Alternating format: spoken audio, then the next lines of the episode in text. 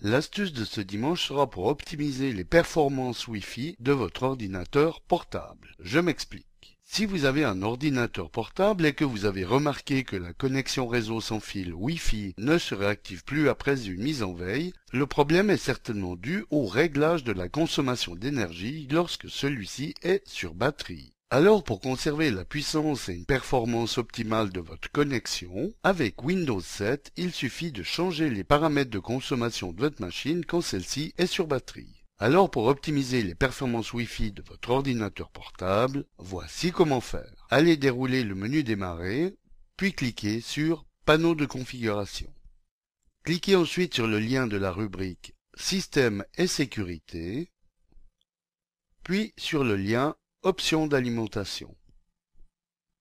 Dans cette nouvelle fenêtre où se trouve la liste des modes de gestion d'alimentation présents sur votre portable, repérez celui qui est actuellement coché et cliquez sur le lien Modifier les paramètres du mode. Allez ensuite cliquer sur le lien Modifier les paramètres d'alimentation avancée ici.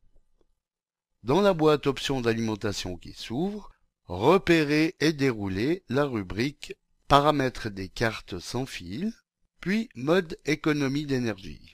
Cliquez sur le lien actuel de la rubrique sur batterie comme économie d'énergie moyenne dans notre exemple.